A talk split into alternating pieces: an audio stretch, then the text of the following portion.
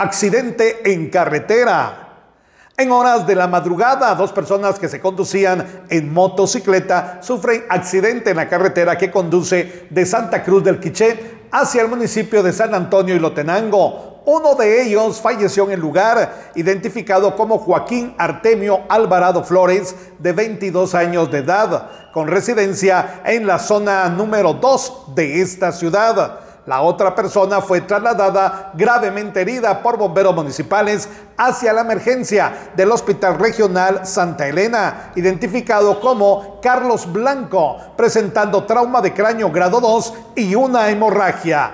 Desde Emisoras Unidas Quiche reportó Carlos Recinos, primera noticias, primera en deportes.